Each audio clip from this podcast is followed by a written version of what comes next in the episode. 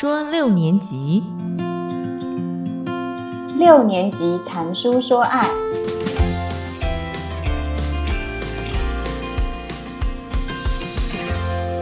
大家好，我是史黛西，我是米米安。今天呢，六年级谈书说爱的选书是亲子天下出版的《五味屋的生活练习曲》。那作者是张静文跟东华大学的顾宇君老师。嗯哼，五味屋是个什么样子的地方呢？它是在花莲丰田社区的一间二手商店。很特别的是啊，这间二手商店是小孩子们经营的。那当地的小孩在店里面整理物资，然后标价上架，然后招呼客人。但是同时呢，他们也会在这边吃饭啊、写作业、学才艺、过生活。嗯哼，其实这间二手商店的目的不是在赚钱，而是希望能够让乡村的孩子透过卖二手物品来学习、来生活。然后一边参与社区，一边找到未来他们想要做的事情是什么。对，那我们也很开心，今天能够邀请到这本书的作者之一，他也是我们超级超级的好朋友张静文。那静文是一个对周遭的事情都观察入微，然后情感很细腻的人，而且啊，他非常非常会说故事哦，所以相信大家一定跟我们一样的期待。让我们一起进入五味屋的生活练习曲吧。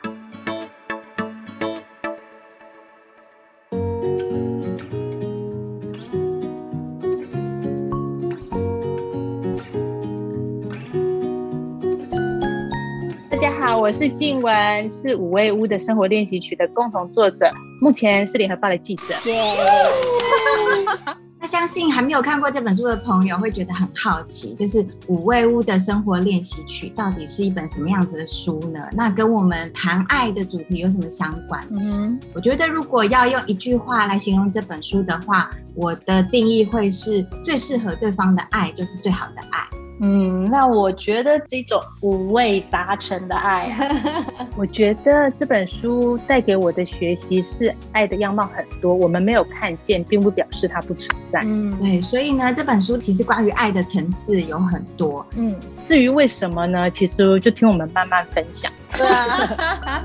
那我对这个书名很好奇，哎，就是五味屋，为什么是五味屋呢？它代表什么意思啊？其实五味屋它就是代表五味杂陈的意思。不过我觉得认识顾老师的人就会知道，说他很喜欢把简单的事弄得很复杂，然后在复杂的每个细节里面去提炼那个教育的意思。比如说那时候这是一个老屋子改建二手商店嘛，嗯，所以他们连命名都是孩子自己命名的。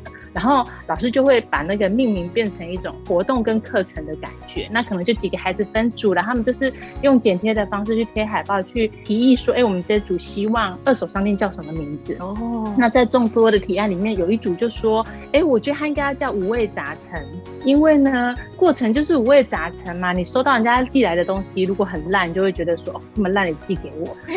可是你换个方式想说，即便东西不好，可是它可能是他仅有的，他很想帮助我们。那是不是又很感动？所以就是那心情马上不一样，对，很复杂。或者是哪一天你收到一个很贵的东西，是你觉得你根本买不起的，你也会觉得说天哪，人生的差距就这么大。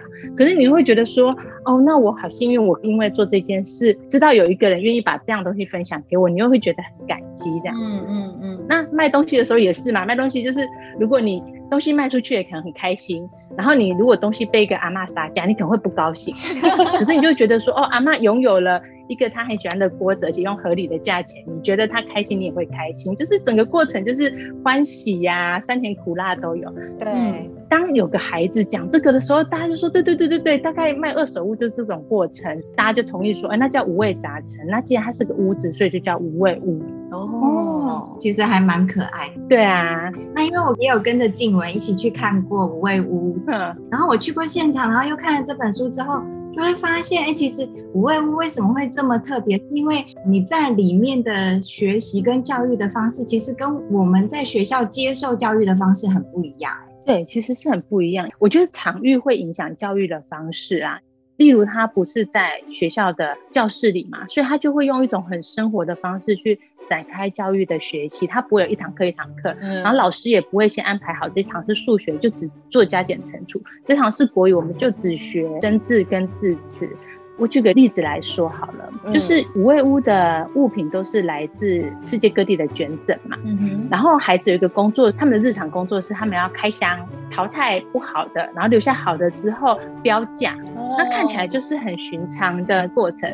可是我觉得五味屋的工作人员很有那个教育的 sense，他就是知道说，哎，什么时候可以介入。比如说有一天他们就收到一个保温瓶。看起来很高级，就是孩子就说：“哦，这看起来超高级，因为它的盒子是彩色的，然后外面还写什么德国百年工艺，全新的。”然后开价的时候，大家就哇，这个应该很贵这样子。然后就有一个孩子拿着手机去查，然后就大喊说：“真的很贵，因为这是那个德国很高级的牌子。”然后你也不能说很贵就标很贵的价钱。那另一个孩子就说：“不对不对，我查到它很便宜，它只要九十九。”哎，然后大家就觉得很好奇，说德国这么贵又是很高级的牌子，为什么这么便宜？对呀。然后大家就开始用手机查嘛，然后查的时候发现说：“哦，在某一个期间呐，网络拍卖上很多这一个牌。”子的保温瓶哦，进一步去查才发现说哦，原来那是某一年的日系的某个知名品牌冷气它的正品哦，对，所以他们就知道说哦，原来它是个正品，所以它即便是一个德国知名品牌不被需要之后，它还是被比较便宜的价钱卖出来。嗯，好，然后标价标完了呢，工作人员就知道说，哎，孩子对于那个正品原来本来很高级，它当它是正品的时候，它会变得比较低价。然后整个商业的流转的过程来到这里，其实是经过很多历程。他就开始带讨论说：，哎，那买东西的时候什么是正品？那消费者需要的是什么？那当有正品的时候，他对于东西的促销是重要的吗？那这个东西为什么会来到这里？嗯，整个过程它可能就涵盖了语文课里面的语文嘛，因为它必须标价，必须写促销的文字。然后数学课嘛，然后社会课他必须去查资料，去理解说德国日系的冷气。然后生活课、资讯课的能力，通通都在里面。嗯哼，所以我觉得他比较是生活发生了什么事，孩子感兴趣了，当场的教育人员就会接到说，哎，这个东西是可以延伸的，然后就把它弄成一个，哎，好像只是在讨论，可是其实它还有很多教育能力在里面的一个很隐形的教案。哦，我觉得其实蛮有趣的，就是先有兴趣，然后他自己去学习。对我印象很深刻，就是书里头有提到说，五味屋的小孩，他们经常会遇到花东纵谷环岛啊，或者是路过的一些单车骑士，对，然后他们常常会很好奇，围着这些骑士问东问西。但有一天，他们就突然跟五位屋的大哥哥说。因为我们也想要去单车环岛，可以吗？嗯哼哼。最奇妙的就是，其实大家根本就没有那个环岛的经验，但是大家就说好啊，怕什么？我们就一起从零学起。所以他们就一起去木脚踏车啊，然后一起去学习怎么维修脚踏车。要不然万一车子骑一骑在路上坏了怎么办？谁帮他修？对。然后另外还要锻炼他的体能，规划整个环岛几天几夜的行程，到底要住哪里，要吃什么？透过这样的过程。然后他们真的就浩浩荡荡三十几个人，就展开了十四天的环岛之旅。没错，没错，我觉得这个太有趣了。这种学习的方法，应该每个爸妈、每个小孩都觉得很棒吧？对啊，现在很流行是环岛旅行啊。比如说小孩毕业旅行的时候，然后家长都会想要带小孩一起去，比如说环岛帮他庆祝。对，呃，不过我觉得有一个提醒是啊，因为大家都会觉得这样好，对不对？就带孩子去环岛。可是如果前面像米安讲那个动机，如果只是爸妈觉得环岛很好啊，那个球是爸妈丢出来的，有时候孩子会接不住，他就会觉得哦，环岛很辛苦。对，所以我觉得我我比较特别的是，他会抛很多球让小孩接。嗯，顾老师讲到一个概念，我觉得很值得大家参考。他说人类学啊，讲学习是用 catch，就是你一直丢，然后。当孩子在这个丰富的场域里面抓得到东西，那个就是他了，他就学到了。嗯，比较不像我们现在的教育场域里面说，我们国文要教第几课单字二十个，他就接到，因为他还没有准备好那个容器，你教他都接不到。嗯哼，可是他就很复杂，他就变成是大人要很用心去创造很多学习的机会，并且允许他可能有一半是他不接的这样。嗯。其实有时候要替孩子制造那种需求，对对对，没错，在不知不觉中制造，然后再慢慢的一步一步引导他们，就是他们会主动的学习。对，嗯书里有一句话讲的很好，就是要长出自己的翅膀，才会懂得飞的道理。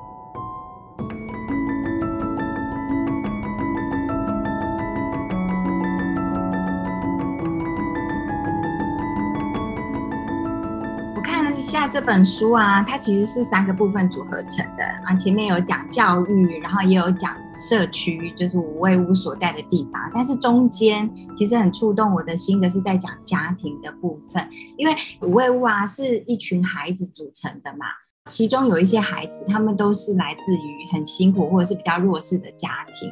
因为这些家庭、这些孩子的故事，其实有有好多都是好令人揪心的。嗯嗯嗯。那静文有没有比较印象深刻的故事？其实家庭对我来说是最难写，而且不容易。不容易是因为我觉得每个故事都很突破我对于家庭的想象。嗯。所以你说印象深刻，我每个都印象很深刻，而且几乎都是就一边 掉眼泪一边把文章完成的。对，我们也边看边掉眼泪。对啊，其实他就像我开场说的，就是。爱其实的模样很多，然后有时候是因为你生命的局限，你没有看到。嗯可是你真的路现场听到这些孩子的故事，其实孩子是会教你什么是爱的。嗯。就是孩子会跟你说，他们真的要的是什么，什么是真正的爱。嗯。然后我我想分享的就是有一次啊，我去五味屋，然后就遇到一个小女孩，大概。六岁左右吧，就叫他小薇好了。然后小薇她就是在整个生活自理啊、人际啊、人际互动、学习表达都很多的状况。嗯，所以呢，为了协助小薇的生活上轨道，比如说她可以正常的上学，然后她可以有吃饭的能力，然后把自己弄得干干净净的能力。其实顾老师有一个群组，里面可能有小薇的。导师啊，学校的主任啊，或者是协助他的心理师、社工，或是无微物的工作人员，他们拉拉杂杂大概有十几个，然后二十四小时保持联系，要让小薇的生活维持正常运作。嗯，然后我第一次听到这件事，我就觉得有一点惊讶，觉得说，哦，原来当一个孩子，因为小薇的母亲和父亲都不在了。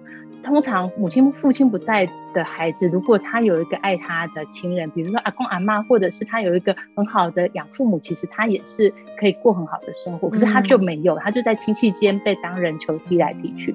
所以为了让他上轨道，其实是需要十几个人二十四小时保持联系，然后让他有比较正常的生活这样子。然后第二个压抑是啊，小薇的哥哥也在，我我就觉得说，哎，哥哥的状况明显比小薇好很多。那我会很困惑，因为小薇跟哥哥大概就差个三岁吧。然后我就问老师说：“哎，为什么？”然后顾老师给我的答案是：嗯，小薇其实一出生，她母亲就过世了。可是母亲过世的时候，哥哥已经三四岁了。所以在哥哥他生命的前三年多，其实是有有一个母亲是会抱他、会爱他、会跟他互动，是愿意珍惜他的。嗯。然后我那时候就是很震撼，觉得说：哦，原来一个母亲。他觉得很普通的拥抱、爱跟关注，其实对于一个孩子是非常非常重要的。嗯嗯嗯，就其实啊，我一听到就是没有了爸爸妈妈的照顾，一个小孩他需要十五个人去支撑他的生活的时候，其实我很震惊，然后也蛮难过的。嗯，就是说爸爸妈妈的角色其实是需要十五个人去支撑的。我觉得很多时候我们都会很忽视了爸爸妈妈的重要性。然后在这本书里面，其实静文在里面有写到一个故事，就是有一对兄妹，然后他们是二年级跟三年级，然后有一天冬天的晚上呢，这对兄妹的爸爸妈妈又吵架了。那爸爸妈妈吵得很凶，就是拳打脚踢，然后在家里砸东西。那你可想而知，就是这些兄妹会非常的害怕，所以他们就躲到屋外去了。那但是天又冷，然后睡觉时间又到了，可是爸爸妈妈还在吵架，那怎么办？所以这时候呢，顾老师就赶到现场去，然后要想办法要解决这个问题。顾老师呢，他就跟两个小孩说：“来，我们就是东西、棉被啊，还有衣物啊，全部都准备好。那老师先带你们走，这样子。要走之前。”他们就说：“老师，我们不能走。我们如果现在跟你走啦，等一下爸爸妈妈不吵了，会找不到我们，会担心。”哦，顾老师他听到这句话的时候，其实他是很心酸的，然后他就蹲下来抱住这两个小孩，很久很久都没有办法讲话，然后也不敢哭。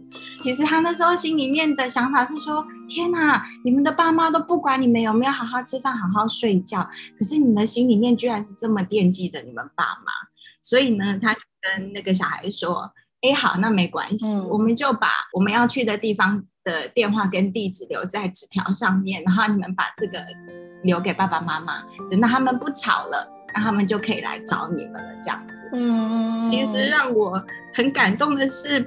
后来顾老师啊，他就去告诉嗯所有的社工说，他终于在这天晚上，他懂了一件事，就是说，虽然这些孩子都是来自于很辛苦的家庭，爸爸妈妈可能没有对他们特别的好，可是这些孩子其实他们不在意爸爸妈妈有多穷。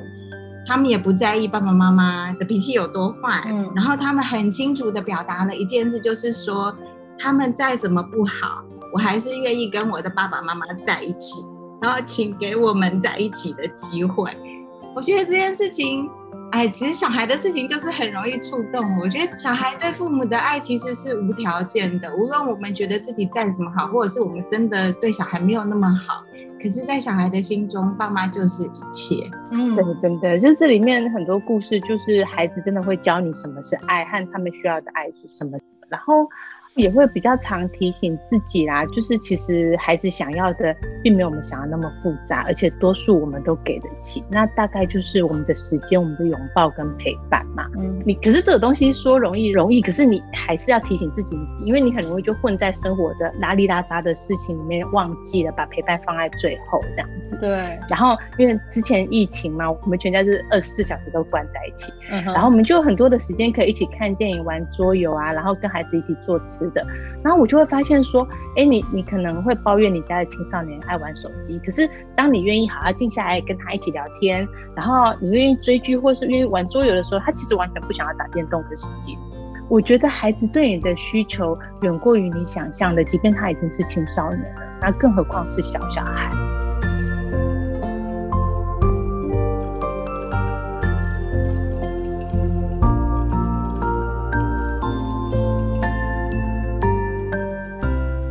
你在写书的过程当中，有认识了很多的小孩，或者是家庭，或者是老师。那你印象中比较深刻的事情是什么？嗯，我分享一个写书之后我感触比较深的事，就是其实我写书的时候，虽然很享受整个过程，还有学习，还有泡在田野的感觉，可是我其实是有一点点。谨慎跟紧张的，因为我会觉得，比如说你你们看家庭的那个故事就知道，其实很多人是把他的生命，比如说私密或者是脆弱的部分是交托给你的，嗯然后你要把它书写出来。然后我觉得书写的人是握有权利的，就是你决定了这件事情怎么被看见嘛。嗯，所以我其实就会有点担心说，哎，那我会不会过度诠释，或者是我没有好好处理，直接写了，然后对于真正在当地生活的人造成。很伤害，嗯，所以啊，一直到新书发表会那一天呢，我就是在花莲的书店嘛，嗯，然后那一天来的就是那种村子里面的阿妈，她会穿着那种花布衣，戴着帽子，然后还有孩子这样子，就是他们虽然是花莲市，然后在一个感觉很文青的书店里面，可是就是来了丰田社区里面的很多人这样子，然后啊，孩子就会上去分享他们的事情，分享的最后啊，主持人就问孩子说，哎，那你们还有没有什么事情今天要说却没有说到的？这样？那有个孩子就。举手，他就说啊，呃，我想要跟大家说，大家去买这本书，这本书很好看，因为里面是我们的故事。嗯，然后我不知道为什么，就是他他讲那句话的时候，我就整个就是有一种被呃肯定，嗯，我就整个放松了啦，就会觉得原来我有好好的处理他们托付给我的生命故事这样子。然后其实我们在书要送之前，我跟顾老师反复花很多时间在那边。字斟句酌这样子，然后有些该匿名的啊，然后什么地方是不是要再模糊一点？比如说把哥哥画成姐姐，然后把妹妹画成表弟这样子，嗯，然后或者是说，哎，那我们给第三者看，那他看了会不会觉得不舒服？然后你还是会担心对他们生活造成影响。嗯哼哼哼。所以当那个女孩跟大家这样讲的时候，我就有一种放心跟宽心这样。我觉得。我我是写书的人，我写完我就没有在那里过生活了。可是我写完书之后，他们还在那边日复一日的过生活，而且那个生活都不容易，不论是在教育的部分，或是在家庭的部分，这样子。嗯嗯，我觉得他们很勇敢，而且很努力啦，然后就很感谢他们，我可以写这些人的故事。嗯，真的，其实我我可以体会讲这句话的孩子的心情哎，因为他们可能到目前为止的人生里面，可能没有被好好的重视或者是看待过，可是这是他们第一次可以站在台上，或者是成为书里面的主角。我觉得对对一个小孩的生命来说是很有意义的事情。嗯，那我问你哦，五味屋它运作的方式。其实是蛮深奥跟复杂的。那个开头的人顾老师，对，然后她一个女子，然后要撑起这样子的一个屋子，还有里面所有的运作。你觉得顾老师是用一种什么样子的心情，或是他有什么样子的梦想驱动他去做这件事情？我觉得顾老师对五味屋来说，比如说很多人看到顾老师。就会觉得啊，顾老师在无为屋付出很多啊，然后对孩子很好。我觉得这个的确是真的。比如说无为屋很多的孩子，他的父母就是相对弱势嘛，嗯，这些孩子的学习可能没那么好，然后老师就会觉得说，啊，你就是懒惰啊，不学啊，家长没责任这样。可是顾老师就是那种强悍的女子，她可能就会替孩子据理力争这样。嗯嗯嗯。可是我觉得，就像顾老师常常说，这些孩子可能回馈给他的比他付出的更多。对，然后还有一个是。我觉得五位物质顾老师对于什么是好的教育，什么是好的乡村教育的一个实践场域。嗯嗯嗯。我认识顾老师的时候，他还是一个很年轻的教授嘛。啊，那时候我是学生。比如说那时候演讲的时候，他就会一直谈到，他觉得很遗憾是。大部分全世界各地的乡村教育，其实都在穷尽自己的资源，然后去培养那些学科或者是某些能力最好的孩子，然后把他们一直往都市送，往北送，往遥远的异乡送。然后这些孩子功成名就之后，他就是故乡的陌生人，他可能就再也不会回来了，这样。对。然后就会觉得很遗憾，所以他一直想象是不是可以让乡村的孩子，他有足够的能力、足够的视野，当他想回来的时候，他也可以回乡村工作，然后去改写。写乡村孩子的宿命这样，然后我觉得，因为这件事要完成，要做的事很多，你得帮孩子开视野，得给孩子能力，你还得创造乡村的工作机会。可是这十三年下来，我觉得慢慢就是真的有做到。比如说，目前在五味屋主力的工作人员，其实就是第一批五味屋照顾的小孩。哦，我觉得还蛮感动的。对，其实是很不容易。对对对。所以我挺好奇，到底怎么样，老师还有所有的义工们。或者无畏屋的工作人员，他们可以做到说不放弃任何一个孩子。我觉得这其实是一个蛮难的任务。对，其实不容易哈。可是如果你异地而想，如果那些孩子是你生的孩子，你会轻易想放弃吗？应该也不会。你就是你会想方设法的想说，哎，是不是我没做对？哎，我是不是要再调整？我觉得用那种心情，多多少少都会找到资源跟方法的。嗯嗯嗯。那我有一个比较奇怪的想法，因为这是一个非常不容易。意的工作，然后顾老师一直保持这么乐观正向的态度，他都没有抱怨或者后悔过有一些什么选择吗？你是要问老师的黑暗面吗？后悔可能要去问顾老师，可是我。我是看不太出来，可是他抱怨是常常抱怨。我觉得他常常会抱怨那个制度设计，其实对弱势小孩是很不公平的。嗯哼，就是他就设定你国文科就是要学这二十个单字，就设定你来了准备好接受这二十个单字。可是很多小孩他可能前一天根本要跟爸妈务农，他没有睡，嗯，或是刚刚子黛西举的例子，他爸妈吵架吵一整夜，他可能也无心把功课写完，就是。教育的系统是没有替这些小孩想到例外，可是如果他转个方式，其实小孩是学得会的，对。那所以他常常抱怨，我觉得顾老师倒是没有不抱怨，只是他很正向的是啊，他就会觉得说，对我就是抱怨，可是我要做出一个我觉得真正好的样子给你看。嗯，我觉得这真的很不容易啊。对，所以你常常说顾老师就像侠女一样，他会自己开着车子，然后在花东中跑来跑去，很了不起。然后我觉得，因为他想要做的事会很大嘛，因为改变系统，希望改变乡村孩子的命运，所以像我在采访他的那一年，他也常常会讲说：“哦，你真的往前看，就觉得还好远好远。”可是他就会觉得说：“你一直往前看会太辛苦，你就是低头往你脚下看。”哎，我们也是走了蛮长一段路。然后，所以他给自己的期限是，他希望有生之年可以看到这个改变。他就是愿意慢慢的去经营，然后蹲在现场跟这些人一起过生活。我觉得这个很值得学习。这样没错，我觉得我要很诚实的说啦，因为我是一个在很幸福的家庭顺利长大的小孩。嗯嗯。所以啊，当我读到这本书的时候，看到这些发生在孩子身上的故事，我觉得实在非常非常的真实，而且充满了血泪。边看就会带着一种心疼和不舍。然后我常常会在想说，当我们面对这样的事情的时候，到底要用什么样的心态去面对才对呢？对。其实我我也不觉得我做的比较好，可是比较广泛的来说，因为再怎么富足的城市都会有弱势的孩子嘛，然后你就是一直提醒自己，试着去了解跟尊重。嗯，而且在做《五位物》这本书有提醒到我，就是每一个人都是有力量，即便你觉得他是弱势的，他是好像可怜的，可是例如刚才讲到家庭的部分，其实孩子教会我们很多事情。嗯，那如果我们可以相信他有力量的话，就是我们的尊重跟理解可以帮助他自己长。力量出来。嗯，我上次看到一句话，我感触很深。他就说啊，人类的悲喜其实是不能相通的。再怎么样是好朋友，你的苦跟你的乐，其实我没有办法完全的知道。就如同我们其实没有办法完全的理解这些小孩经历过什么。可是我们唯一能做的就是你体谅他，然后去设身处地去理解他们的状态。然后我觉得。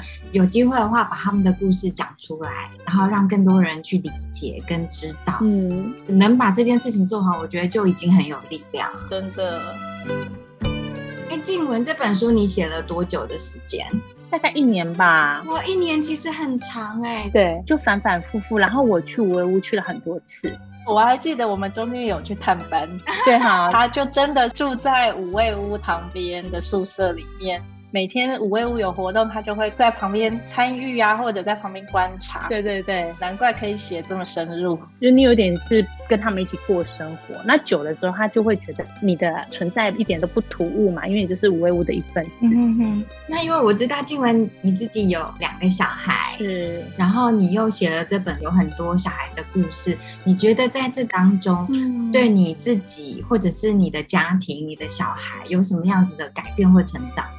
我我觉得会一直提醒自己要看重我的价值，还有就是身为母亲的陪伴的价值，还有会更看重和孩子一起过的生活。就是你以为没什么的东西，可是你如果认真跟他过生活，然后一边做一边学，其实那个你希望给他的爱跟教育，其实就会发生。嗯然后还有另一个是。身为记者，我会采访很多不一样的人嘛。那我觉得那个看到的家庭样貌跟不同的生活视野会广一点。那我觉得跟孩子聊天的时候，我也常常会跟他们聊说：，哎，我在花莲的时候遇到哪个小朋友，他怎么样啊？我觉得那个就会变成你跟孩子谈话的过程里面。然后去了解不同的生命，嗯，就是开展了自己小孩的一些视野。对啊，因为我觉得，虽然《五味屋的生活练习曲》这本书是在讲一个可能离都市很遥远花莲的故事，可是其实五味屋里面所有的人际互动都很值得，就是家里有小孩的人或者是学校老师当做一些参考。没错，这本书虽然说它是二零一八年就已经出版了。但是这些事情、这些状况，它依旧发生在台湾的许多角落里。能够透过静文它这么温暖又细腻的文字呈现出来，我自己读着读着，我都觉得能够感同身受。然后读完之后，你一定会更加珍惜自己现在拥有的幸福啊！对，没错。我们今天呢，很谢谢静文来跟我们分享《五味屋的生活练习曲》这本书。那在节目的最后呢？还是要照惯例，要送给大家一首歌，叫做《Color Wheel》。那我们下次再见喽，拜拜。拜拜。Blue and red and yellow, which one will it be? What about black and white? Tell me what do you see? Blue and red and yellow, who will you be? Use your imagination. Come take a ride inside the color